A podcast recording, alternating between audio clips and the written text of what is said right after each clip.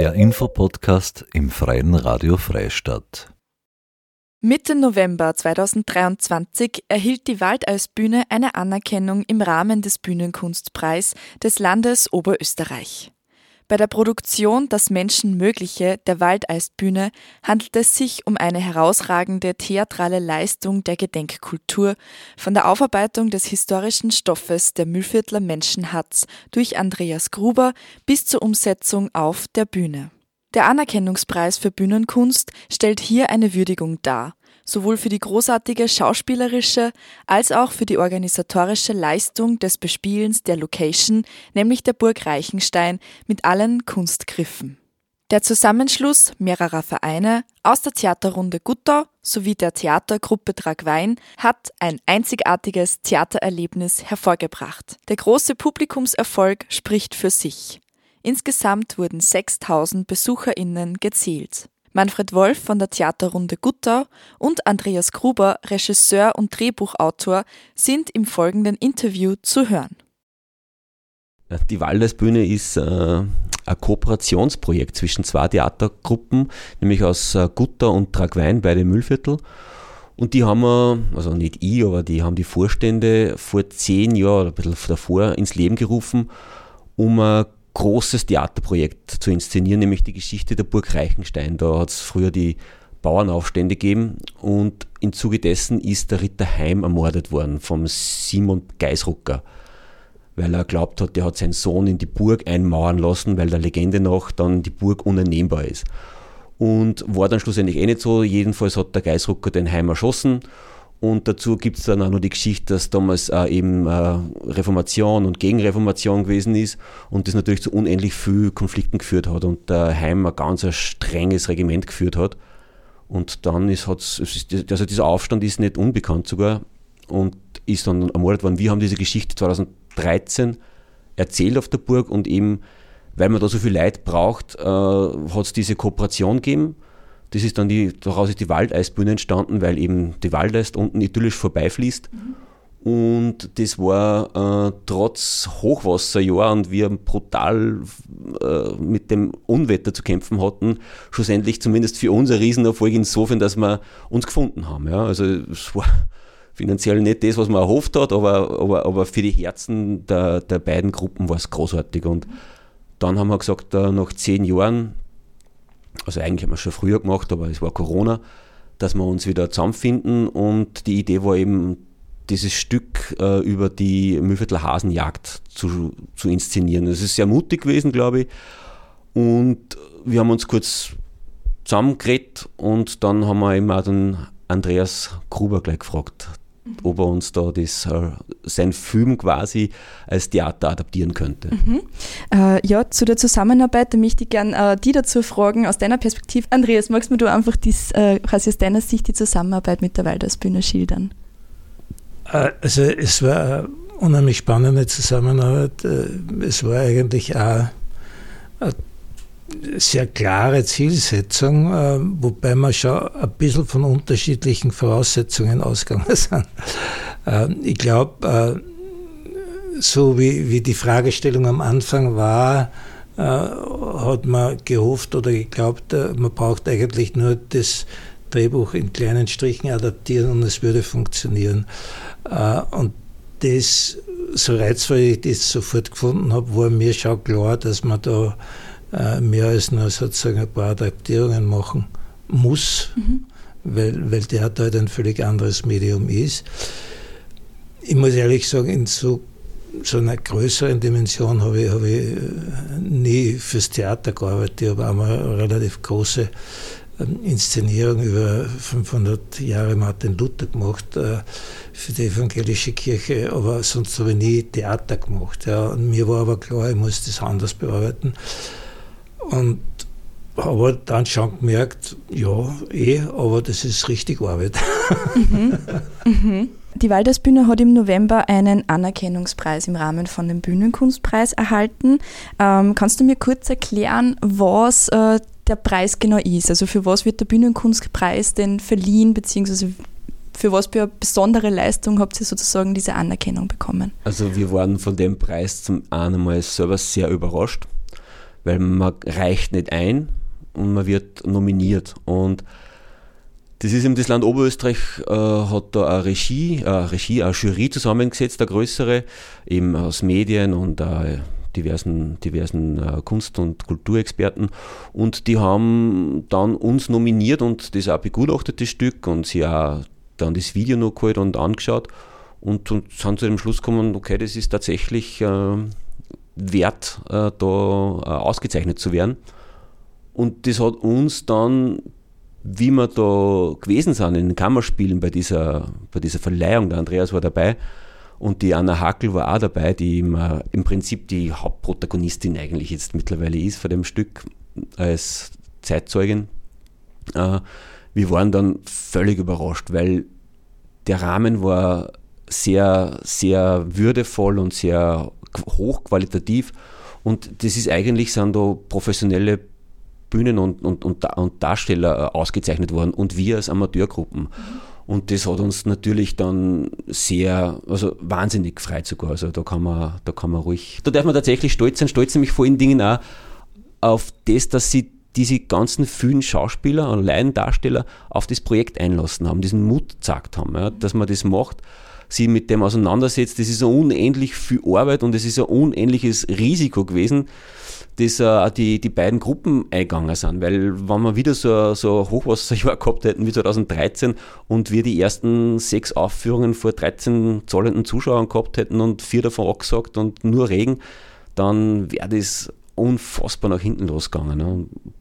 Was wird beim Spülen schon gesehen haben, das Projekt ist getragen. Wir haben es immer gesagt, das ist ein getragenes Projekt, wie auch immer, mag sein, dass da die Maria Langthaler, die äh, mutige Bäuerin quasi, die die zwei Häftlinge äh, gerettet hat, auf uns geschaut hat oder keine Ahnung was, äh, mag ein bisschen esoterisch klingen, aber es war für uns faszinierend, dass wir immer spielen können haben, sogar nur Termine eingeschoben haben, immer gutes Wetter gehabt haben immer ausverkauft waren und immer Standing Ovations gehabt haben und die Menschen so bewegt haben, dass man es gar nicht äh, gewusst oder gar nicht planen hätten können. Also wir haben da wirklich sehr viele Menschen sehr bewegt und das hat uns wahnsinnig gefreut. Das Überthema ist die Mühlviertler Menschenhatz.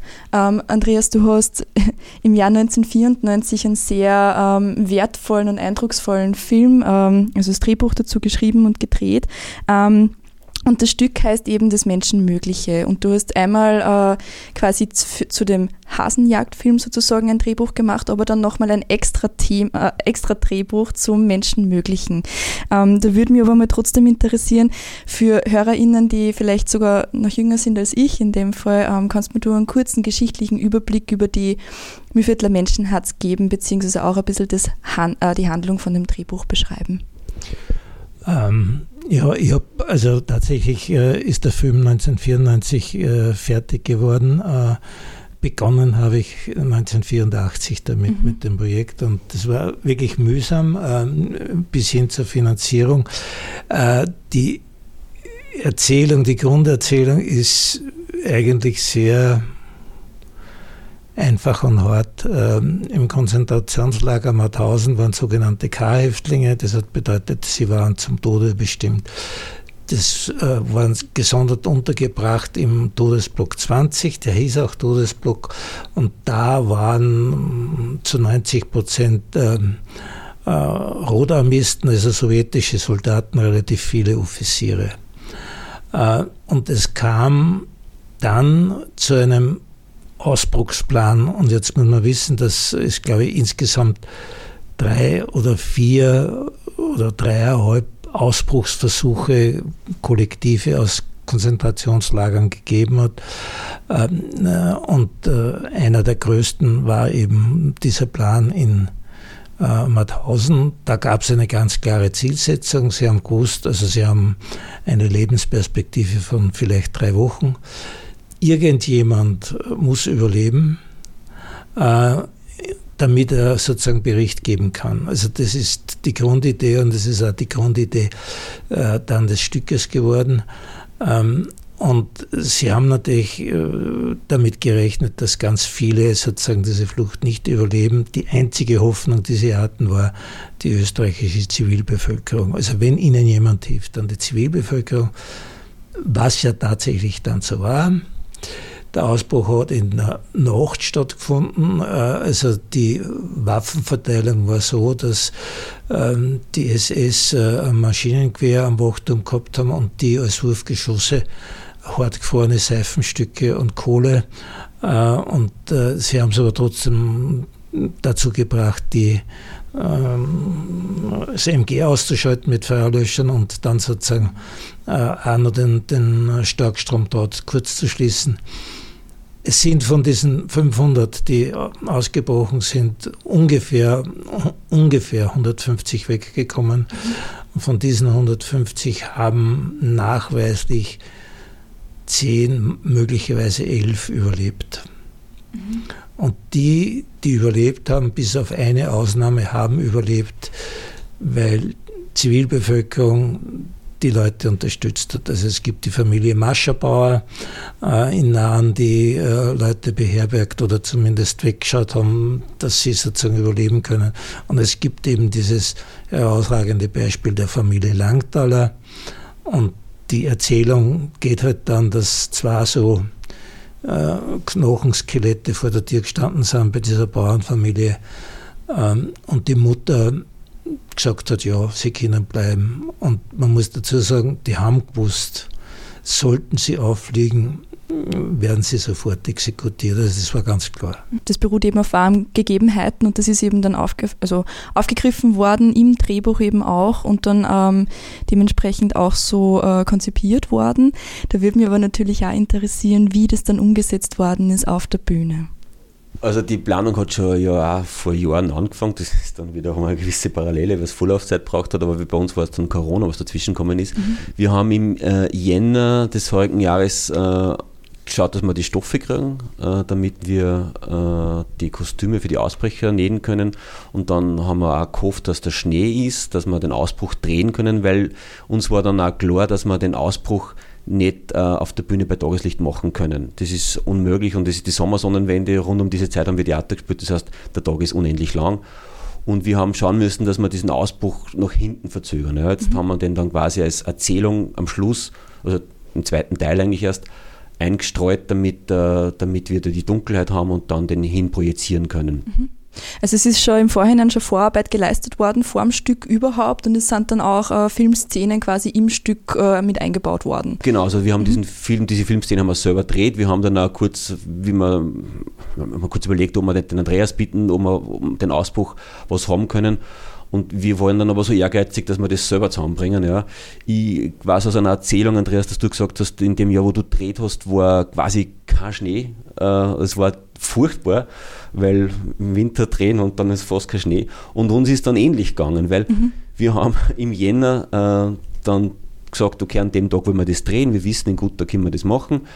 Und es war voll viel Schnee und im Laufe der Wochen ist der Schnee geschmolzen. Mhm. In Linz keiner mehr, in Prägarten keiner mehr und dann in Gutter schon fast keiner mehr. Und zum Glück haben wir dann wirklich nur ein Feld gefunden, wo Schnee war und das schaut dann auch wirklich aus wie tiefer Winter. Es hat dann auch da tatsächlich diese Getragenheit wieder, wieder gewirkt und das war großartig. Und die äh, Bühne ist auf der Burg Reichenstein, mhm. das äh, da ist das äh, Burgmuseum, da haben wir mit der Edeltraut Jungwirt äh, eine hervorragende Gastgeberin gehabt, die uns da, da empfangen hat und die uns da alles ermöglicht hat auf dieser Burg. Und diese Burg ist, ähm, ist, ist einfach wunderbar und es ist auch einmal ein Bewohner, also, also ein Nachbar herkommen, der mir erzählt hat, und der ist über 90, der Herr Reisinger, äh, der gesagt hat, er kann sich erinnern, wie er als Bur ist einmal äh, einer von diesen Häftlingen dort vorbeigekommen. Ja, mhm. Und das war ein Murzer Auflauf. Die Erzählung. Und von dem her hat das natürlich wunderbar dorthin passt, weil das ist die Region, wo das passiert. Ja. Reichenstein ist nicht weit weg von Mauthausen und äh, das dort zu spielen, ist, schreit fast nach ein bisschen einen historischen Auftrag, den wir da äh, wahrnehmen wollten und auch wahrgenommen haben. Es ist ja trotzdem, äh, also quasi es ist ja eine Zeit von 1995, 94 bis 2023 ähm, vergangen. Ist in der Zwischenzeit, sind dann noch neue Details aufgekommen, die zum Beispiel dann auch im neuen Drehbuch eingeflossen sind von der Geschichte oder von der Handlung aus? Tatsächlich, äh, also die Recherche am Anfang, äh, da gab es ein paar Dinge, die man unbedingt erwähnen muss. Peter Kammerstädter hat 1971 begonnen, erste im üblichen Sinn Oral History, also mhm. Befragungen der Bevölkerung gemacht und aufgezeichnet und dann auch niedergeschrieben. Aber zwischen dem Film äh, und jetzt hat Matthias Kaltenbrunner minutiös wissenschaftlicher Historiker sozusagen alles nachrecherchiert, alle Details nachrecherchiert. Und äh, dieses Buch war für mich dann auch noch eine Grundlage für gewisse Dinge, ähm, weil mir war bewusst, also der Film kann einfach sozusagen in die Ebene der horizontalen Erzählung einsteigen und sagen, da beginnt's und das sind die Geschichten. Mir war ganz wichtig beim Theaterstück, dass es immer Metaebenen gibt. Mhm. Äh, also, dass äh, Leute reflektieren über die Situation. Also, das ist völlig neu für das Stück geschrieben worden. Mhm. Da habe ich mich dann wieder sozusagen auf, auf neuere Quellen, zum Beispiel auch von Matthias, äh, beziehen können, weil der, also bis in die Ukraine im Detail alles ausrecherchiert hat, mhm. auch wie es den Überlebenden gegangen ist. Ähm, und, und das heißt, es war eine Mixtur aus den Originalszenen des Films und dann Metaebene und neue Informationen. Auch die Perspektive der Anna Hackel, die schaut ja sozusagen aus 2023 auf das Geschehen zurück. Und das war mir auch ganz wichtig, ja, weil das ist auch sehr, sehr spannend, wie sie sozusagen dann selbst über die Geschichte erzählt. Mhm. Also das heißt, es hat dann auch äh, DarstellerInnen gegeben, die eben aus der Metaperspektive erzählen, wirklich auf der Bühne. Ähm, wie ist das dargestellt worden? Das ist das Spannende an dem Stück. Und ich habe das, äh, ich kann mich erinnern, wir sind bei der Anna Hackel gesessen, da hast mir du das Drehbuch dann gegeben und ich bin dann heim und habe das gleich unbedingt lesen wollen und habe das gelesen und war begeistert von dieser Idee, dass einfach, das ist so eine Mischung aus, aus Dokumentation, aus Erzählung, aus Theaterspiel und aus schnellen, vielen Schnitten wie in einem Film. Ja. Mhm. Und das ist so dermaßen großartig und für mich war das fremd, also ich kenne das in einem Theater eigentlich so nicht. Ja. Und ich habe den, ähm, hab den Michael Robczynski gespielt und der hat gerade die erste Szene, also die, wir Häftlinge kommen von der Stufen herauf, legen uns am Boden hin, dann kommt Musik und dann steht der Michael Robczynski auf und spricht das Publikum an. Mhm. Und er warnt quasi von, was da jetzt passiert. Also seid vorbereitet. Mhm. Das wird jetzt nicht einfach, ja. Und geht wieder zurück und dann fängt das Stück an. Und dann mhm. kommen szenische äh, äh, Geschichten und immer wieder kommt der Michael raus oder kommt die Anna Hackel und erzählt aus dieser, aus dieser Szene heraus, was ihre Erinnerung war, so wie die Szene ist und dieses Klopfen an der Tür ist ja sowas Bedeutendes auch, wo dieser mhm. Blick, dieser Augenkontakt, hast du einmal gesagt, der möchte ich jetzt gar nicht, das möchte ich mir jetzt nicht auf meine Federn heften, äh, dass dieser Augenblick, wo, wo sie ihm sieht, dass der so magisch ist, ja, wo, wo sie sofort weiß, da hilfe Und dann geht er eine und dann ist wieder Fries und da muss man jetzt an dieser Stelle mal die Eva Stockinger äh, einbauen, unsere mhm. Regisseurin, die das großartig gemacht hat. Ja. Und äh, dann ist Fries und dann kommt die Anna Hackel, steht auf, geht noch vor, spricht das Publikum. Ich weiß noch genau, wie das damals gewesen mhm. ist. Und erzählt, wie das ist. Ja. Also, ich, mein, ich kriege dann immer Gänsehaut. Ja. Und dem Publikum ist auch so gegangen. Mhm. Die sind die waren mucksmäuschenstill, die waren alle begeistert vor dem Stück, von der Art und Weise, wie, es geschrieben ist, von der Art und Weise, wie es gespielt worden ist und von der Art und Weise, wie es die Eva inszeniert hat. Da möchte ich nämlich nur eins sagen, wir haben sehr viel diese Free-Szenen gehabt, wo einfach dann das Bild eingefroren ist und ich kann mich erinnern, wir haben das ja schon probt, zuerst in Gutter, dann in Tragwein und einmal in einem ganz kleinen engen Raum und da waren 20 Leute drin, es war total viel und es war unruhig. Mhm. Und sie hat dann schon irgendwann mal gesagt, bei einer Szene, wo die ganze Dorfbevölkerung da steht, jetzt seid mal ruhig und bleibt mal alle stehen, ich möchte nicht, dass die Anna und die Maria, dass die da jetzt dort gängen, ja. Mhm. Also die kleine Anna und mit ihrer Mama Maria Langdaler. Und dann sind die da durch diese Stö, wo alle sich nicht bewegt haben, durchgegangen und da ist sowas Magisches passiert, irgendwie zumindest in meiner Erinnerung ist es so, jetzt noch vielleicht war es eher ein bisschen anders. Aber ähm, ich erzähle das gern so und das war es wirklich magisch, dass man dann gesehen hat, wie genial man, wenn außer, aus der Szene hervorheben kann, wann alle plötzlich ruhig sind. Ja? Mhm. Und das haben wir immer wieder gemacht. Ja? Und da kann man dann wirklich zum Teil auch diesen Geifer, diesen Hass von den Menschen, auch der Zivilbevölkerung sehen, den die da entwickelt haben wenn es darum gegangen ist, jetzt müssen wir wen jagen. Mhm. Und das ist, äh, glaube ich, durchaus authentisch umgekommen und da war es sehr, sehr furchterregend, finde mhm. Mhm. Du hast jetzt äh, die Regisseurin eben, die Eva Stockinger, bereits erwähnt. Also es hat eine Theaterregisseurin gegeben, da würde mich natürlich interessieren. Ähm, Filmemacher, äh, also quasi Filmemacher trifft auf Theaterregisseurin. Wie war da die Zusammenarbeit oder ähm, wie hast du das wahrgenommen, Andreas? Es war ja mal im Gespräch, ob, ob ich vielleicht das, und ich habe gleich gesagt, nein, ähm, aus verschiedenen pragmatischen Gründen. Ich habe, glaube ich, auch nicht die Zeit gehabt und dazu und äh, es gibt ein paar Spielregeln, zumindest im Film, und ich habe mir gedacht, das wäre gut auch sozusagen in dem Projekt. Also zum einen, ich wollte hier definitiv nichts reinreden. Ich habe mir auch nie eine Probe angeschaut, nichts. Mhm. Ich habe mir erst fertige Stücke angeschaut. Ich habe einmal irgendwie ein bisschen unruhig gesagt, äh, Manfred, äh, wie steht es denn eigentlich? aber, aber sonst habe ich nie nachgefragt.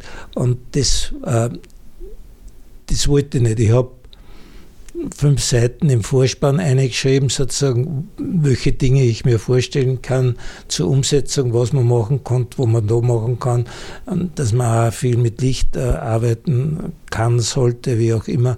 Ähm, manche Dinge sind, sind möglich gewesen und das finde ich auch äh, sehr, sehr schön umgesetzt. Aber also das ich für ein No-Go. Also ich gebe das aus der Hand und mein Vertrauen wurde gerechtfertigt. Mhm. Also das heißt, du hast quasi dann ähm, das Endprodukt auch wirklich bei der Premiere gesehen. Ja. Mhm. Spannend. Die, die Frage hebe ich mir dann für ein bisschen später auf, wenn wir dann schon ein bisschen zum Schluss von der Sendung kommen. Ähm, Manfred, wolltest du da noch was dazu sagen? Ja? Da muss ich, da muss ich unbedingt was sagen, weil äh, der Andreas hat mich eigentlich zu dem Thema gebracht, weil mhm. wenn es äh, den Film nicht gegeben hätte, also meine Cousine ist vor Jahren einmal bei so einem, bei so einem Spaziergang mitgegangen vom Konzentrationslager weg, das war in den 90er Jahren, und dann ist der Film gewesen, ja. Mhm. Und das war für mich, das war dieses ultimative Erlebnis. Ich habe das gesehen und das hat mich seitdem nicht mehr loslassen. Auch beruflich, immer wieder habe ich, hab ich Geschichten über das Thema gemacht. Immer wieder war ich bei der Anna Hackel und habe das Thema aufbereitet. Ja. Und wenn es eben äh, den Andreas nicht gegeben hätte, also man muss in der Genese Hans Masalek, der quasi äh, das niedergeschrieben hat, mhm. dann der Peter Kammerstädter, dann der, der, Matthias, der dieses wirklich geniale äh, Werk geschrieben hat über, über den Ausbruch, ja. Mhm. dann der Film und der, der akribische Arbeit, man muss ja die akribische Arbeit dazu erwähnen, mhm. ja, weil du hast ja mit unendlich viel Zeitzeugen gesprochen. Du hast das Privileg gehabt, dass du nur mit ganz vielen Menschen reden können hast, die ja heute schon alle nicht mehr leben, ja, mhm. aus der Familie nämlich. Ja. Mhm. Und irgendwie ähm, freut es mich so wahnsinnig, dass das nämlich wieder weitergeht, weil es waren jetzt ganz viele Junge dabei und ich weiß von einer Schauspielkollegin, die, die Enkelin, die ist mit ihrer Oma, die ja auch mitgespielt hat, zu Anna gefahren und wollte das äh, erzählt kriegen. Mhm. Und die sind ins, ins, ins Konzentrationslager nach Mauthausen gefahren und wollte das alles anschauen. Ja?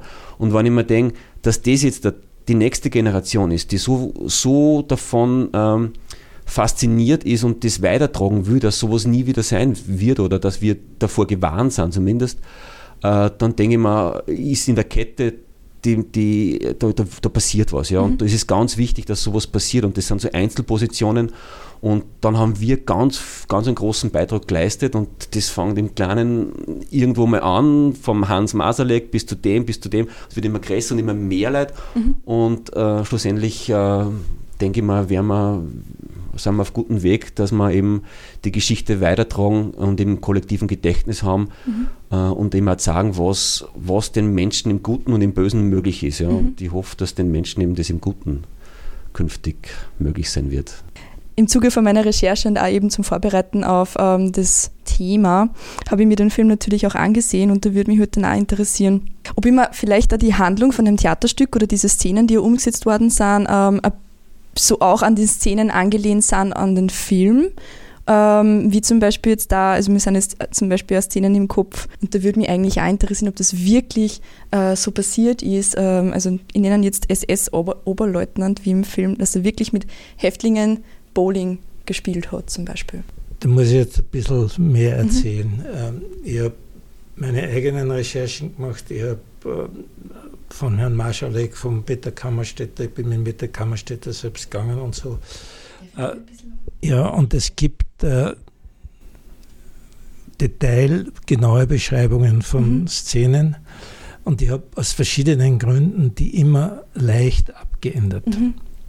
Also zum Beispiel diese Massenerschießung, die bei mir vor dem Feuerwehrzeughaus mhm. ist, war mitten am Fußballplatz in Ried in der Riedmark. Mhm.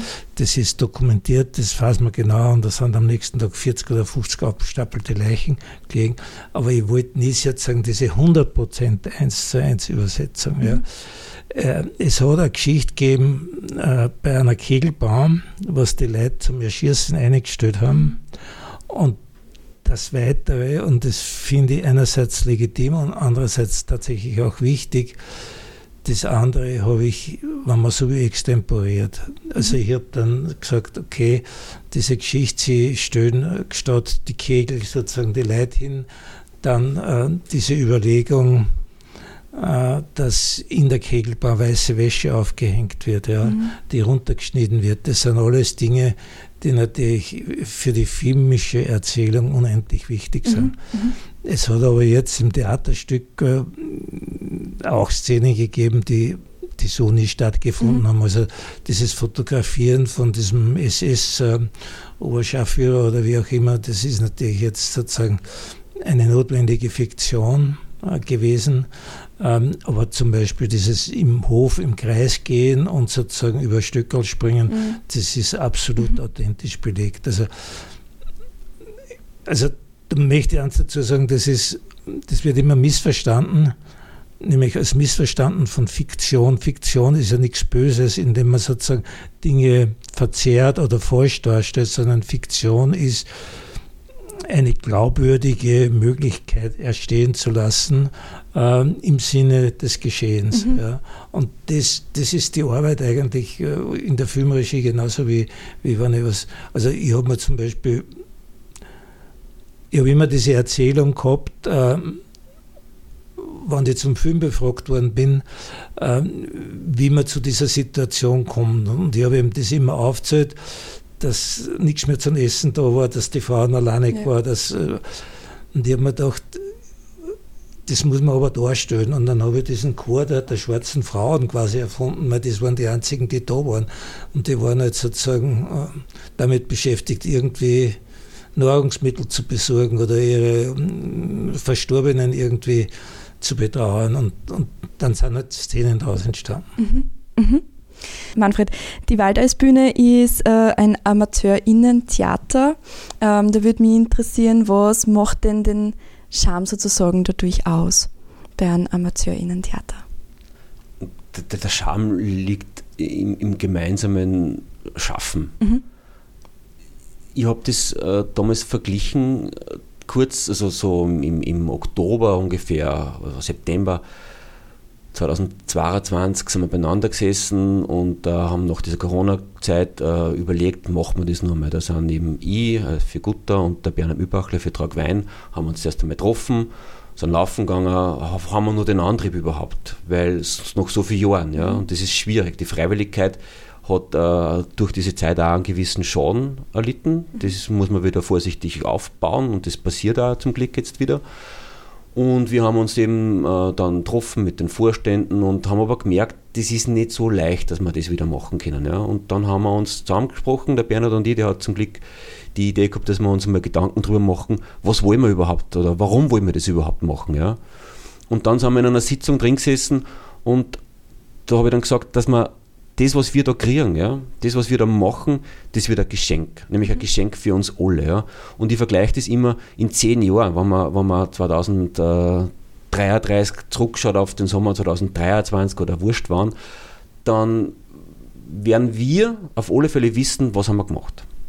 Wir werden uns immer an das zurückerinnern und wir werden immer äh, an uns was erinnern, was äh, ein Seelenheil für uns alle gewesen ist, was ein riesiges Geschenk gewesen ist. Ja. Hätten wir das nicht gemacht, dann erinnerst du dich zurück und du warst im Freibad, warst grün oder warst irgendwo. Ja. Du, du wirst nichts. Es ist gut, die Zeit, die man verbringt, ist immer gut, ja, aber das ist einfach was, was in Erinnerung bleibt. Ja? Und irgendwann, ich nenne das immer so, so, so, so, so Verknüpfungspunkte im Leben, ja? Wo man Erinnerung äh, mit, mitnimmt, verknüpft, baut, aufbaut, eine ganze Geschichte dazu entwickelt eigentlich und wo man dann irgendwann zurückschaut und sich denkt, boah, genau. Und dann hast du plötzlich nicht nur Erinnerung an einen Film, sondern du hast Erinnerung an ein ganzes Gefühl, an ein Miteinander, an einen Sommer, wo wir mit so vielen Menschen so begeistert haben von einem Stück, dass wir da was weitertragen haben. Und wer weiß, vielleicht erntet man dann auch sogar noch irgendwie was, dass das nur mehr weitergegangen ist, dass die nächste Theatergruppe hergekommen ist ja, und gesagt hat, hey, das wollen wir auch spielen und wir schauen uns das dann an und denken sich, boah, die haben das super umgesetzt und wir freuen uns, dass es wer macht, dass wieder Gruppen den Mut hat, ja weil die Geschichte immer wieder erzählt werden muss. Ja. Also das ist eigentlich äh, eine Theatergruppe, jetzt wird derzeit wieder bei uns, wird für Silvestertheater dann auch probt gerade in, in Gutta und wenn man da dann schaut, was für Freude die Menschen auf der Bühne haben und was die dann entfachen wieder im Publikum, ja, dann weiß man, für was man das tut. Ja. Mhm. Weil das sind die Momente, die kann man nicht, die kann man nicht daheim vor dem Fernseher äh, äh, generieren. Ja. Die muss man in einer Gruppe machen. Und im besten, indem dass man was Positives gestaltet, was Positives schafft. Und da kriegt man so viel zurück, das kann man nie monetär aufwägen. Das ist unmöglich. Ja. Mhm. Es sind mindestens 50 Personen daran beteiligt gewesen, also mindestens 50 DarstellerInnen hat es gegeben. Da würde mir interessieren, wie, ähm, wie man mit so einer großen Gruppe umgeht. Also wie läuft die Koordination zum Beispiel ab?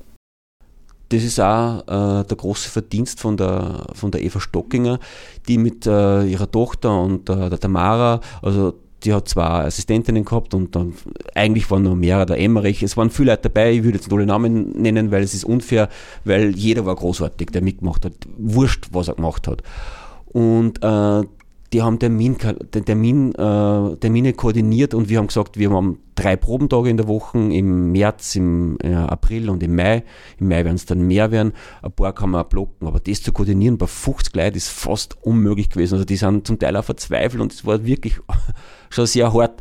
Aber es hat dann irgendwann eh jeder gewusst, er muss mit, er muss kommen, er muss mitmachen und er kann nicht äh, ständig dann sagen, da kann ich nicht, da kann ich nicht, weil sonst muss man von vornherein sagen, geht nicht, ja und das, auf das lässt sich dann eh jeder ein. Aber es ist schwierig. Das ist tatsächlich aufwendig und schwierig. Es ist auch bei 10 Leuten schwer, einen Probentermin zu finden, bei 50 umso schwieriger. Ja. Da muss es wirklich jeder wollen. Und das war, war zum Glück der Fall. Also das sind die 50 Leute, die da gewesen sind. Und dann nur mehr 50 oder nur mehr, die ja hinter der Bühne, vom Kostüm bis zum Schminken, bis zum Buffet und Technik und keine Ahnung was alles, das war ja unglaublich, dass man so viel Leute immer wieder findet, die Zeit haben das Thema ist ja auch nicht ohne, also die Handlung ist eben auch nicht ohne. Ähm, und da würde mich halt eben auch interessieren, was hat das äh, bei den Beteiligten bei den Proben gemacht? Also wie geht man eben auch damit um, wenn man sich eben auch wirklich mit ärgst, also mit, mit schrecklichen Dingen eigentlich auseinandersetzt, ähm, hat es dann irgendwie eine Nachbesprechung zum Beispiel gegeben. Also wurde dann sozusagen auch für das Seelenheil der jeweiligen DarstellerInnen dann auch nur gesorgt? Oder wie ist zum Beispiel dir gegangen, weil du ja auch eine Rolle gespielt hast? Da hat es magische Momente gegeben, äh, okay. äh, ganz ehrlich, weil wir haben einen Workshop gehabt und da haben wir äh, dann einmal abseits von dem, äh, vom Drehbuch haben wir uns selber Szenen erarbeitet und da sitzt dann da und da steigerst du so eine und da fließen Tränen. Mhm. Das ist wirklich, das äh, ist so emotional und die äh, Regisseurin hat uns auch gesagt, wie man, das hat eh jeder sein eigenes Ritual und ich habe auch mein Ritual, aber für die, und es waren ja so viele, die da noch nie auf einer Bühne gestanden sind, dass jeder mal sich einig arbeitet in, dies, in diese Rolle und aber auch wieder aussteigen kann. Und das ist ganz wichtig, das wieder rauszukommen aus dem Ganzen. Ja. Und wie der Abschluss war vom Theater, wenn wir fertig gewesen sind, sind wir noch beieinander gesessen und haben uns auch nochmal verabschiedet und war, ich war von mir überrascht, wie sehr emotional ich da noch verwoben gewesen bin, weil ähm, zu viel abgefallen ist. Es war eben gemeinsam mit Bernhard die, das Ganze organisieren, ja. dann spülen, dann so viel Zeit und so viel Freude und so viele Emotionen. Es war wirklich, das war für mich sehr emotional, dieses Verabschieden. Ich muss aber auch sagen, dass alle, die mitgemacht haben, in meinem ganzen Leben sind noch nie so viele Menschen zu mir hergekommen und gesagt, danke, dass du mich gefragt hast, danke, dass ich dabei gewesen bin. Mhm. Und ich glaube, das sagt alles. Mhm. Genau, Andreas. Eine Kleinigkeit dazu sagen, weil das kam für mich sehr überraschend. Ich habe noch, eigentlich erst noch ähm, bei der, bei der Abschlussfeier mit der Eva über dieses Thema geredet, wie es mit den Schauspielern war, wie es werden gegangen ist. Und sie hat mir dann erzählt, dass sie ja zum Teil fast ein bisschen therapeutisch gesagt mhm. hat, sie hat die Leute wieder erholen müssen aus dieser Rolle. Mhm. Und die hat äh, innerlich fast ein bisschen geschmunzelt, weil das ist in Wirklichkeit auch das, wie es die Profis machen. Äh, die nennen das noch anders. Und ich habe das große Glück gehabt, einmal mit Ben Kinsley äh, ein Drehbuch-Workshop-Seminar zu machen. Und beim Method Acting geht es immer darum, sozusagen in diese Figuren hineinzugehen. Also mit ganz viel eigener Erinnerungsarbeit und so weiter. Und der Ben Kinsley hat das so erklärt, fast wie die Eva. Er hat gesagt, er, er hat seine Strategie erarbeitet, besonders bei ganz schweren Rollen, zumindest nach jeder Szene wieder rauszukommen. Mhm. Das ist, das ist was also für ihn ganz Wichtiges, sozusagen. Am Anfang hat er nur kennen, dass er jeden Tag sozusagen am Abend zumindest wieder rausgekommen ist. Ähm, es gab ja berühmte Schauspieler, die quasi den ganzen Film nicht mehr rausgekommen sind, wenn sie in einer Rolle drin waren. Mhm. Es ist nicht so einfach. Mhm. Und ich war wirklich frappiert sozusagen, dass sozusagen auf dieser Ebene genauso so von der Methodik eigentlich genau dasselbe und Richtige gemacht wird, dass man sozusagen Methoden findet, quasi wieder rauszukommen. Weil du dir ja eben auch dementsprechend mit deiner Recherche viel mit dem Thema auseinandergesetzt hast. Ähm, wie hast du das auch ähm, jetzt in, also explizit in die Dreharbeiten von, von Hasenjagd mitgekriegt? Also wie, das war schon ein bisschen, schon, ist schon ein bisschen länger her auf alle Fälle, aber wie war das ähm, damals bei den Darstellenden? Es gab einen ganz, ganz schwierigen Moment. Also mhm. es, es, wir haben sehr, sehr schwierige Bedingungen gehabt, aber es gab einen ganz schwierigen Moment, wie wir direkt im Konzentrationslager gedreht haben. Ähm, und zwar die Ausbruchsszene. Mhm. Und äh, da gab es Sicherheitsbedenken, weil wir wollten sozusagen diesen Stacheldrahtzahn aufschreiben, schneiden, weil wir diese, äh, diesen Wachturm hinplatzieren mussten. Das wollten die zuerst nicht. Dann hat sich herausgestellt, das ist alles ein Sicherungssystem und das kann man nicht einfach so. Mhm. Gut, was müssen wir tun, dass wir drehen dürfen? Also engagiert einen Sicherheitsdienst. Mhm. Wir haben einen Sicherheitsdienst engagiert, 20 Leute, die sind mit schwarzen Bomberjacken, Springerstiefeln und Schäferhunden gekommen. Mhm. Äh, war schon mal ein, ein, ein gutes Entree. Ja. Mhm. Und dann haben wir nur in der Nacht arbeiten können. Äh, und dann haben wir einen Standkoordinator gehabt, der eigentlich den Leuten erklären muss, wie es drüber kommen. Der einen epileptischen Anfall kriegt in dem Moment. Äh, äh oh. Die die Darsteller, und das war die Nacht, wo, wo, wo wir dann unterbrochen haben, na, für eine halbe oder dreiviertel Stunde, gesagt haben, waren wir die weg, sozusagen, jetzt gehen wir alle wieder mal runter, weil da habe ich das Gefühl gehabt, da waren alle an der Grenze, mhm. also waren wirklich alle an der Grenze, äh, und wir waren sehr, sehr froh, wie der, wie der Tag dann, äh, also wie die Sonnenaufgang ist und äh, bei Nacht ist, weil weiß man, wenn die Sonne aufgeht, dann ist der Drehtag vorbei. Wie kann ich mir die Ausbruchsszene jetzt im Rahmen von dem Theaterstück vorstellen? Wie ist das gedreht worden? Also ich habe eh kurz äh, skizziert schon, dass mhm. wir eben da im Schnee, zum äh, Schneeglück gehabt haben. Mhm. Und wir haben uns da vorher einfach, wir haben einmal geschaut, wer, wer kennt, wenn der dünn ist, ja, und mhm. wer kann da vielleicht mitmachen. Und dann haben wir 20 so Häftlinge gefunden. Also Häftlinge, also Radlclub und keine Ahnung was mhm. da und, Cousin und, und, und, und, Freunde und auch vom Theater, auch welche, die noch äh, den anderen gespielt haben, aber dünn sind und haben das im, im, in Gutter im Phase kurz probt, von der Bühne Oberspringen und der Fahrrenner oder fallen, wenn man, wenn man getroffen wird, mhm. auf die Matten hin, hinfallen und das waren anderthalb Stunden, dann sind wir in den Schnee gefahren, weil ähm, wir haben gewusst, das, muss, das Licht muss, äh, es muss so diffuses Licht sein, mhm. also es muss kurz vorm Sonnenuntergang sein, dass wir diese amerikanische Nacht, hat so unser mhm. Techniker gesagt, heißt das, okay. dass man das dann so drehen kann, dass es ausschaut, als wäre es wirklich finster. Ja. Und dann haben wir dort Bierbänke zusammengebunden und haben uns draufgestellt und sind von da oben gesprungen. Und das Spannende war, ich kann mich da erinnern, da sind wir zu 20 auf zwei so Bierbänken oben gestanden und in dem Moment, wo du in dieser wirklich Köln, und es war brutal kalt, äh, da so ganz eng beieinander stehst und du weißt, jetzt sagt dann gleich wer, geht, da, da hast du ein ganz ein mulmiges Gefühl. Das ist ganz was mhm. anderes und dann rennst du drüber, über, springst der Kamera mal unten gelegen, wir sind drüber gesprungen und, und weggelaufen. Ja, und haben das dann eine Dreiviertelstunde lang gemacht im Schnee, im Sprint laufen. Es war so anstrengend und es war so kalt und der, der, Schnee war also gefroren schon. Und jetzt, wenn du fällst in den gefrorenen Schnee, hast du so kleine Verletzungen und das hat tagelang nachher wieder. Und wir haben aber nachher Tee trinken können. Wir haben uns zwischendurch ein bisschen aufwärmen können. Ja. Mhm. Die damals sind einfach gelaufen bei minus 9 Grad oder was gehabt hat, ja, am 2. Februar 45.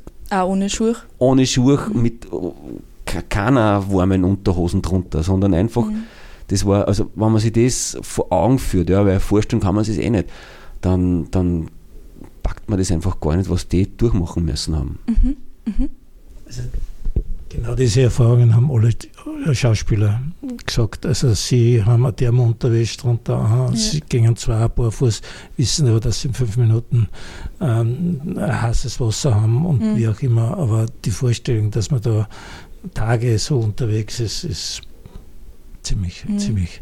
Also das da braucht man jetzt nicht mehr viel Method Acting. Das ja, ja, eben. Ja, äh, leider das Theaterstück habe ich jetzt nicht gesehen, aber eben den Film und es kommt ja im Film total gut rüber, wenn man sich einfach nur mal auf das äh, begibt, dass es wirklich passiert.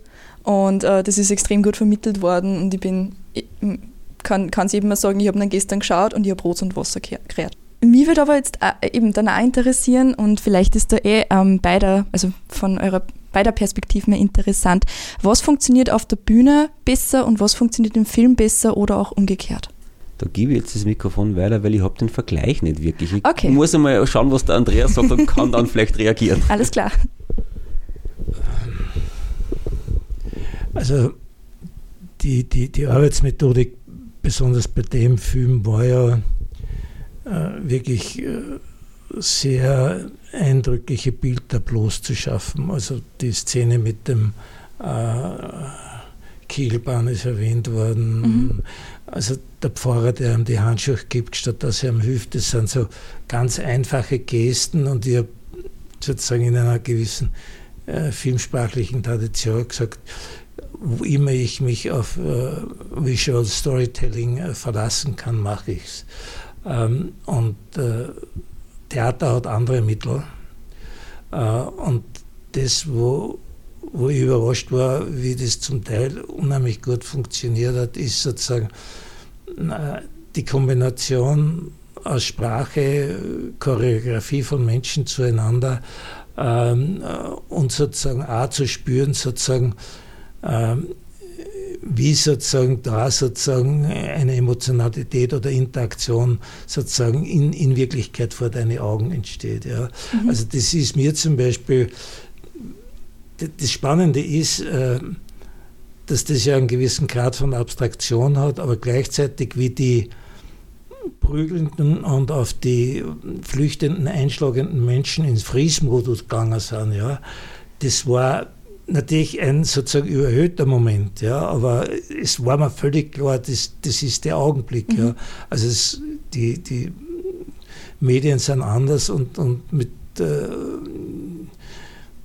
mit anderen Wirkungen, aber man muss äh, in gleicher Weise immer sagen, wenn man die richtigen trifft oder die richtigen Gestaltungsmittel einsetzt, äh, kann man in beiden Medien sozusagen die Wirkung erzielen. Mhm. Einen Satz kann ich ergänzen, ja? aber das muss eher, eher der, der, der Zuschauer vielleicht beurteilen. Mhm. Mein Gefühl ist, dass äh, beim Theater, zumindest bei dem Stück, bei dem Theater war es so, dass du, das passiert gerade direkt vor dir. Mhm das ist jetzt nicht irgendwann schon mal gefilmt worden und mhm. wird dann hinprojiziert, sondern das passiert vor dir. Du bist ganz unmittelbar dabei. Und der Teil davon eigentlich. Genau, ja. mhm. du bist während die Geschichte erzählt wird und ich bin mir nicht sicher, natürlich weiß man als Zuschauer, äh, ich bin Zuschauer und ich sehe das jetzt gerade von Darstellern, ja, aber ich glaube, dass es gelungen ist, ja, sonst hätten wir nicht so, so ein gutes Feedback gekriegt, dass man diese Ebene, diese, diese Distanz zumindest so weit minimiert haben, dass die Menschen wirklich das Gefühl gehabt haben, da bin ich gerade dabei. Ja? Mhm. Und das ist gerade wirklich bedrückend. Ja? Mhm. Und es haben wir ganz viele Leute kreiert und es haben wir ganz viele Leute Taschentücher braucht und keine Ahnung was alles. Ja. Mhm. Und sie geschreckt und sie, sie geschreckt. Okay. Da gibt es Szenen und wir haben lange über das überlegt, weil ja auch Menschen erschossen werden quasi auf der Bühne, also unter Anführungszeichen. Soll man das äh, immer nur äh, neben der Bühne machen, dass man das nicht sieht, ja? Mhm. Und wir haben uns dann irgendwie, oder die Regisseurin hat sie dann ähm, eigentlich langsam herangetastet. Und da gibt es eine Szene, da fallen die ersten Schüsse, die fahren im, im, im, im, im Off irgendwo, ja. Und ich glaube, das ist der Moment, wo die Leute spätestens sind eh gleich, gleich drin gewesen. Aber da kriegt man dann so richtig äh, mit, was da, was das ist, was da passiert, was damals mhm. passiert ist. Ja. Ich mhm. glaube, da ist man dann wirklich da drinnen und rafft, dass das tatsächlich echt gewesen ist. Da hinten mhm. sind Schüsse gefallen und da sind Menschen jetzt erschossen worden. Und da war es auch, da hat selbst die Stille geschwiegen. Ja. Das ist unglaublich, was da passiert ist. Ja. Man hat das richtig, man hat die Stille gehört. Mhm. Mhm. Nach dem Schuss hat man die Stille gehört. Ja. Und dann sind auch die Schüsse auf der Bühne gefallen und die Menschen sind umkippt, unsere, unsere Darsteller und Darsteller, mhm. ja, Darsteller. Ja. Und da, da, ist, da, ist der, da ist der Zuschauer einfach dabei. Mhm. Also das, das, muss ich unbedingt unterstreichen, dass das die, die Qualität des Theaters ist, diese Art von Unmittelbarkeit. Mhm. Und weil du das mit Erschießen zitierst, sind wir filmsprachlich völlig anders umgegangen, weil wir äh, als, als Filmer die Möglichkeit haben, die Perspektive zu bestimmen. Mit welchem Blick sehe ich das ja. und worauf schaue ich? Mhm. Und wir haben ganz penibel darauf geschaut, dass man sozusagen nie zum Beispiel den Schuss, der auftrifft, zeigt, sondern wir zeigen immer jemanden, der wahrnimmt oder beobachtet, was passiert, aber nicht das eigentliche Ereignis. Und das funktioniert wiederum im Film so gut, weil dann beginnt das Kino im Kopf. Ja, also ich, ich provoziere geradezu die Vorstellungen ähm, der Dinge, die ich nicht zeige. Und das ist natürlich äh, was, was man im, im, Film unheimlich gut machen kann, weil, weil die Gesichter zeigen kann, die Perspektiven mhm. festlegen kann, wer schaut jetzt auf was und, mhm. und, und wie geht es einem dabei. Mhm. Manfred, du hast jetzt gerade vorher das Feedback erwähnt, äh, das Feedback vom Publikum. Es waren äh, 6000 Zuseherinnen. Insgesamt, genau. Insgesamt. Generell, magst du mir nur ein bisschen mehr was zum Feedback sagen? Wie ist das wirklich beim Publikum angekommen? Was war so, was war so die Rückmeldung? Also es, ähm, es, es lässt, sich, lässt sich schwer in Worte fassen. Die Premiere war so, dass äh, alle aufgestanden sind und applaudiert haben. Und genauso ist dann die 19 anderen Vorstellungen auch gewesen. Mhm. Es sind immer alle aufgestanden und applaudiert und die Menschen waren zutiefst bewegt. Sie haben Rot und Wasser gerät zum Teil. Mhm. Mir sind auch welche entgegengekommen, die, die haben gar nichts sagen können. Mhm. Die haben einfach nur mit verrehrten Augen auf Twitter gelaufen, kurz geschaut, versucht mhm. was zu sagen und weitergegangen. Das ist so tief eingegangen. Da, ist, da sitzt, das ist ja bei uns passiert. Das ist ja nicht, das ist ja keine Geschichte, die irgendwo äh, in, in, in Amerika irgendwo ein Film gemacht hat, sondern das ist bei uns passiert. Das waren unsere Großväter und unsere Großmütter, die betroffen waren, mhm. die geholfen haben und die gejagt haben. Und ähm, da sitzt so viel. Und da glaube da hat sehr viel gegeben auch, auch von den Emotionen, von dem, dass sie viele Menschen, die gesagt haben, na, das ist kein Thema für mich, das interessiert mich gar nicht, mhm. und sie trotzdem hergewagt haben und gehört auch am Mut, sie mit seiner eigenen Geschichte auseinanderzusetzen, gehört auch dazu, weil der Punkt ist ja der, und ich habe da mit dem äh, Historiker Michael Jona einmal geredet und ich habe mir eine Frage gestellt, äh, ist es so, dass man, dass viele Menschen nicht drüber reden wollten, weil, äh, weil sie Angst haben, nicht mehr geliebt zu werden, beziehungsweise im anderen, ähm, wenn ich, mein Papa, ich habe meinen Papa lieb und ich mhm. habe meinen Opa lieb, ja. Mhm. Und wenn ich da betroffen bin und mein Papa da dabei gewesen ist oder mein Opa, ja, dann äh, stellt sich die Frage, äh, habe ich ihn dann immer nur lieb, wenn ich weiß, was er da hat. Ja. Mhm. Das ist eine ganz schwierige, eine ganz schwierige Aufgabe. Und der, der, der Michael John hat mir gesagt, der hat einen Studenten gehabt, der gesagt hat, er hat dann mit seinem Opa, oder ich glaube, glaub, der Opa war es, äh, ein Interview geführt und der hat äh, ein Stück weit auch erzählt und dann hat er gesagt, stopp, äh, weiter kann ich nicht mehr erzählen, weil ich befürchte, dann hast du mich nicht mehr lieb. Ja? Mhm. Und wir brauchen ja nicht glauben, dass das nur zehn Leute waren, die solche Sachen erlebt haben. Ja? Das war ein ganzes Land, das von ähm, diesem Wahn in Geiselhaft genommen worden ist, aber nicht nur in Geiselhaft gewesen ist, sondern auch proaktiv dabei gewesen mhm. ist. Ja? Und, und, das mehrere Jahre lang. Und viele Jahre und das viel passiert. Ja?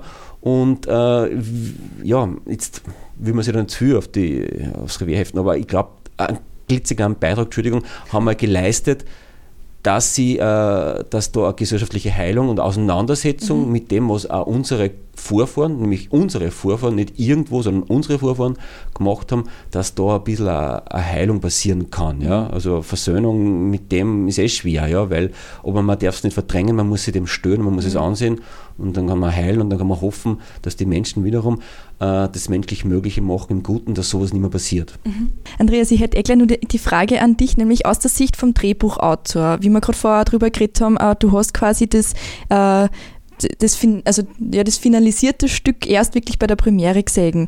Wie ist bei dir angekommen? Bei mir ist es nicht gut angekommen. Ich habe einen riesen Fehler gemacht. Ich habe bald zum Applaudieren begonnen.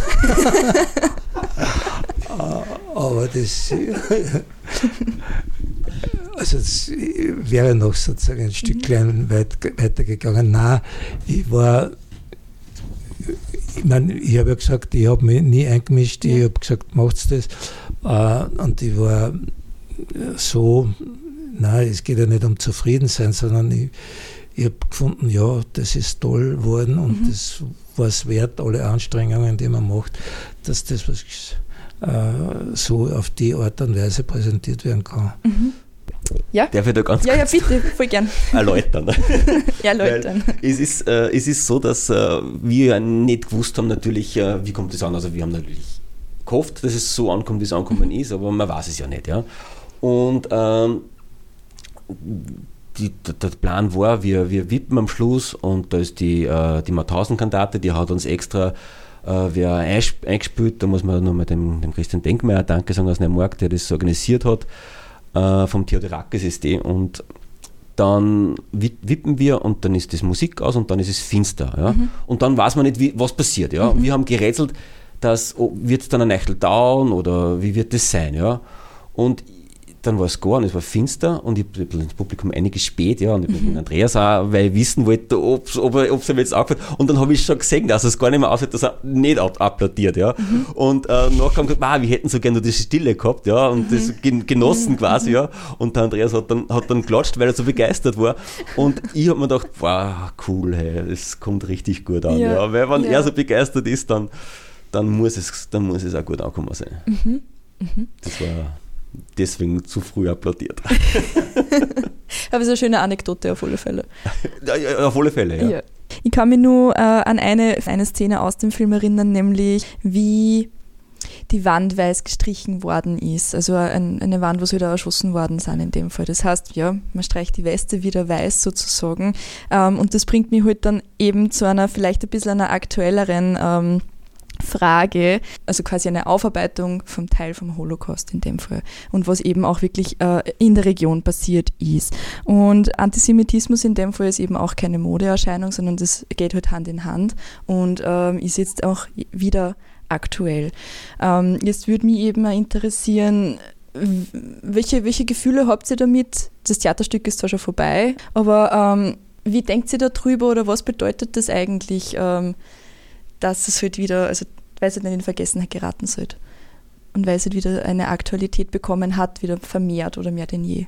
Ja, es ist, glaube ich, ganz, ganz aktuell und was ganz, ganz wenige wissen. Ähm, und es ist auch Verdienst von Matthias Kaltenbrunner, das herausgefunden zu haben. Einer der beiden Überlebenden, der Michael Repschinski, war Jude. Mhm.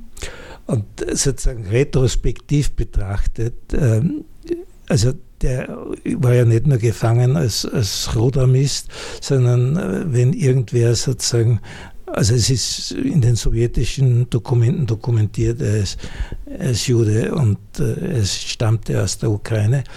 Und das Spannende war ja, die Maria Langthaler hat ja keinen Unterschied gemacht mit niemandem. Ja. Ähm, und er hat es aber trotzdem nie preisgegeben. Ja. Äh, und ich habe mir dann gedacht, äh, wir haben einmal überlegt, äh, eigentlich müsste man auch die Anna Hakel-Langthaler für Yad Vashem vorschlagen. weil sozusagen, wer rettet ein Leben? Mhm. und sie hat dieses Leben gerettet und sie hat nie hingeschaut, wer, woher kommt er, wer ist es, sondern ein Mensch ist ein Mensch. Mhm. und insofern ist das natürlich retrospektiv betrachtet äh, nochmal brandaktuell, diese mhm. ganze Geschichte. Also ich habe mit dem Thema jetzt ein bisschen auseinandergesetzt da und diese, diese Judenverfolgung, wenn man das jetzt tatsächlich historisch betrachtet, die, ist äh, himmelschreiend. Also es ist unglaublich, was da für Unrecht über, über, über Jahrhunderte und Jahrtausende passiert ist, wo wo Juden verfolgt werden, äh, die, also und, und es, es hat dann auch im, im 17., 18. Jahrhundert diese Emanzipation der Juden gegeben, wo sie dann quasi wieder sichtbar worden sind und in dem Moment da gleich wieder, äh, ja, hat es Pogrome gegeben, auch in, in Russland, ja. Und wenn man dann das bedenkt, was wenn es Menschen gibt wie die, die Maria Langdaler, wo, und die nennt sie immer diesen moralischen Kompass, wo der moralische Kompass wirklich in die richtige Richtung zeigt, dass jeder Mensch gleich ist, wie du sagst, und genauso soll es auch sein, genauso muss man auch denken, äh, dann ist man entsetzt über das, was, was im, im Namen von Religionen oder, oder von ja, was auch immer passiert. Das äh, kann, man gar nicht, kann man gar nicht fassen.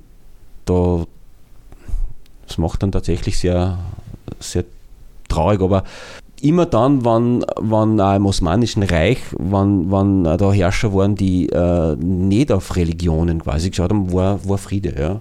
Und das, äh, sobald man dann irgendwie schaut, das sind die unseren, das sind die und das sind die und dieses Ausgrenzen, in dem Moment gibt es Konflikt. Und das ist halt furchtbar. Ich habe mich äh, ganz intensiv äh, mit einer Frau beschäftigt, die ein Buch geschrieben hat, das heißt äh, Adolf Hitler, äh, sein Kampf, Antwort an Hitler. Okay. Mhm. Ähm, das war eine Wiener Katholikin namens Irene Harand. Ähm, und das war zwischen 30 und 38 die vehementeste Vorkämpferin gegen Antisemitismus. Also ihr Slogan war, Antisemitismus schändet mein Christentum.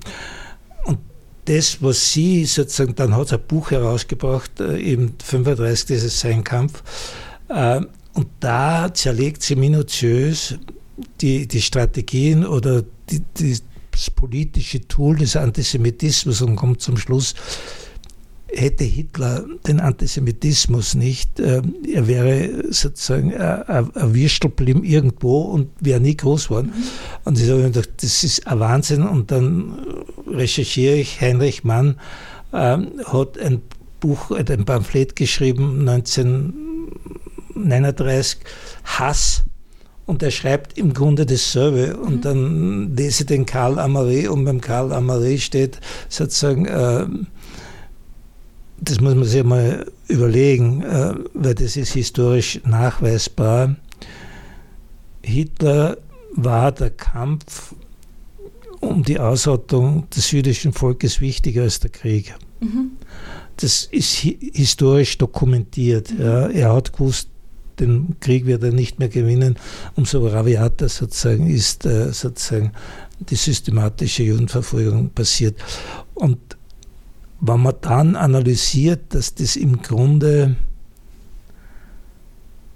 einfach nur die Systematik des Feindbildes ist, das politisch gebraucht wird, ja, äh, dann sozusagen kriegt man, wenn ich manche politische Kommentare derzeit höre, wirklich äh, ziemliche Zustände. Kurz noch, ich war während wir gespielt haben in, in Auschwitz mhm. und äh, hat man da Birkenau und Auschwitz angeschaut, eben mit dem Michael John und der Hertha Neis von der Johannes Kepler Universität.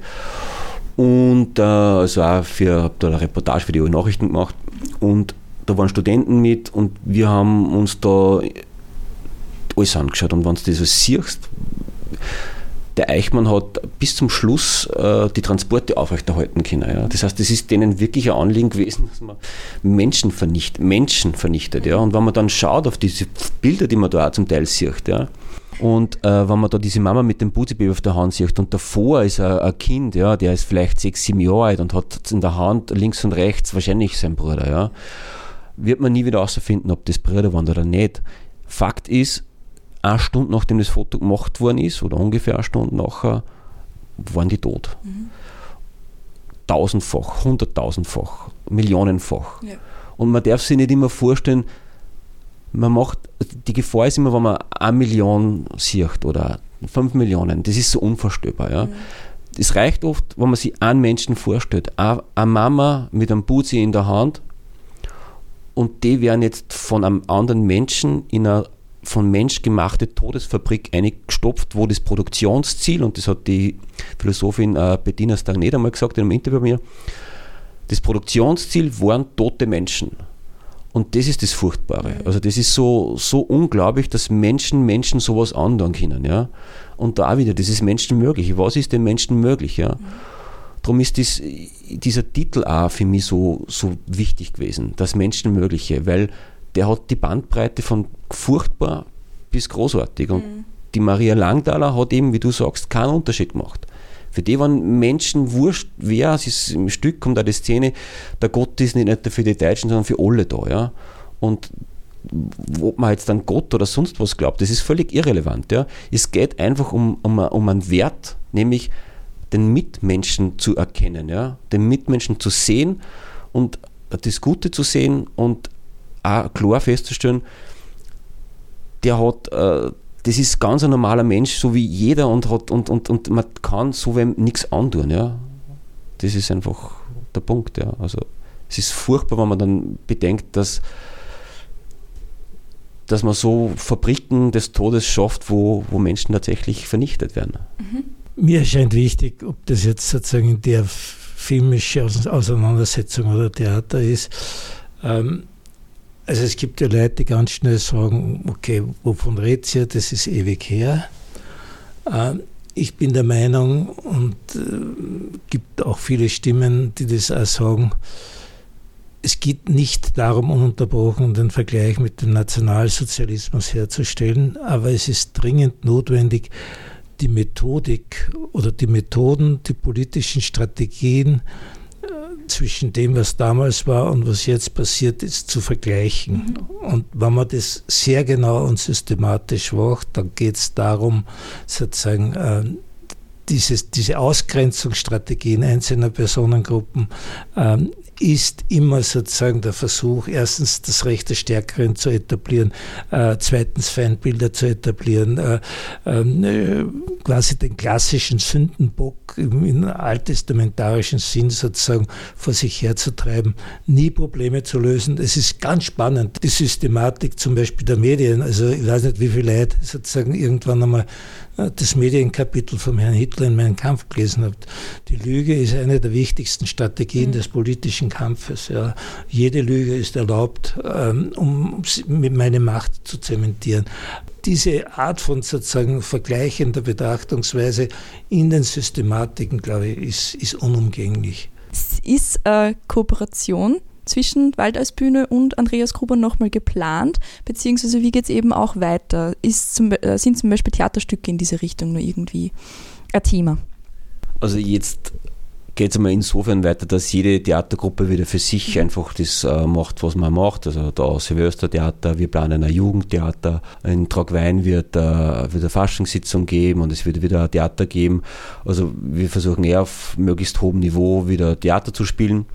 Und natürlich, also das, was da passiert ist, also wir haben äh, eine Theaterfreundschaft vor zehn Jahren gegründet mhm. und die hat sich mit diesem Projekt das Menschenmögliche wirklich intensiviert. Also das ist, ich habe es äh, bei der Preisverleihung als Herzensfreundschaft dann bezeichnet, das ist nur mal viel enger zusammengewachsen. Also es ist wirklich, man freut sich so, wenn man sich sieht und das ist was wert. Und im weiteren Schritt wollen wir tatsächlich auch wieder irgendein Stück aus der Heimat uns anschauen. Es gibt jetzt nicht so viele Theaterstücke, die auf, auf dem Niveau und, äh, und ist natürlich stattfinden und, und ist natürlich auch klar, sowas, wie den Sommer passiert ist, mit dem Stück, mit, mit dem Auto, mit der Regie, mit so viel Leid, mhm. das ist schwer jemals wieder zu erreichen. Das, das lassen wir für sich stehen und wirken und freuen uns. Ja. Aber es gibt interessante Themen. Wir haben schon mal über ein spannendes Thema gesprochen. Äh, man kann hoffen, dass es wirkt. Und äh, für mich wäre es großartig, weil äh, wenn, wir, wenn wir wieder zusammenfinden, weil wenn Andreas Gruber ein Stück schreibt, dann ist das natürlich auch eine Auszeichnung. Er, hat, er ist ja auf eine gewisse Art und Weise ein bisschen ein Risiko eingegangen, weil er hat ja auch nicht gewusst, wer wir sind und wie wir spielen und so. Und ich war, ich war immer da, was das betrifft, entspannt, weil ich gewusst habe, die Qualität haben die Spieler und Spielerinnen, die wir haben. Ganz sicher. Ja. Und äh, von dem her bin ich auch sehr dankbar, dass er sich auf das einlassen hat und wann, wann die Idee, die wir schon mal besprochen haben oder die wir vielleicht weiterführen, irgendwie wirkt oder zu was anderem führt, dann äh, würde es mir auf alle Fälle sehr freuen. Naja, ich, ich komme dann nochmal zum Anfang zurück. Also neben all den anderen Dingen habe ich ja gefunden, die Idee, etwas, das in unmittelbarer Umgebung passiert ist, sozusagen aufzugreifen, von einer dort ansässigen Bevölkerung ähm, sozusagen auf die Bühne gebracht wird. Das lohnt jede Unterstützung. Äh, also insofern diese Idee zu sagen, äh, ich meine, diese Form von Bühne hat eine ungeheure Wirkung dort, wo sie sozusagen agiert. Das, glaube ich, wäre eine Systematik, auf der man aufbauen kann. Also braucht man natürlich auch jetzt wieder einen gewissen Vorlauf, um, um zu einer Geschichte oder einer, einer, einem guten Stoff zu kommen. Aber von der Idee her finde ich das eigentlich sehr lohnenswert. Vielen herzlichen Dank für eure Zeit. Ihr habt gerade Manfred Wolf von der Theaterrunde Gutter und Andreas Gruber, Regisseur und Drehbuchautor, gehört. Mitte November 2023 erhielt die Waldeisbühne eine Anerkennung im Rahmen des Bühnenkunstpreis des Landes Oberösterreich für die Produktion Das Menschenmögliche. Eine herausragende theatrale Leistung der Gedenkkultur, der Aufarbeitung des historischen Stoffes der Mühviertler Menschenhatz mit einem eigenen geschriebenen Drehbuch von Andreas Gruber und der Umsetzung durch Regisseurin Eva Stockinger. Das war eine weitere Ausgabe des Infopodcasts im Freien Radio Freistadt. Diese und viele weitere Sendungen gibt es im Online-Archiv der Freien Medien unter www.cba.fro.at zum Nachhören. Marie-Therese Jahn sagt Danke fürs Zuhören.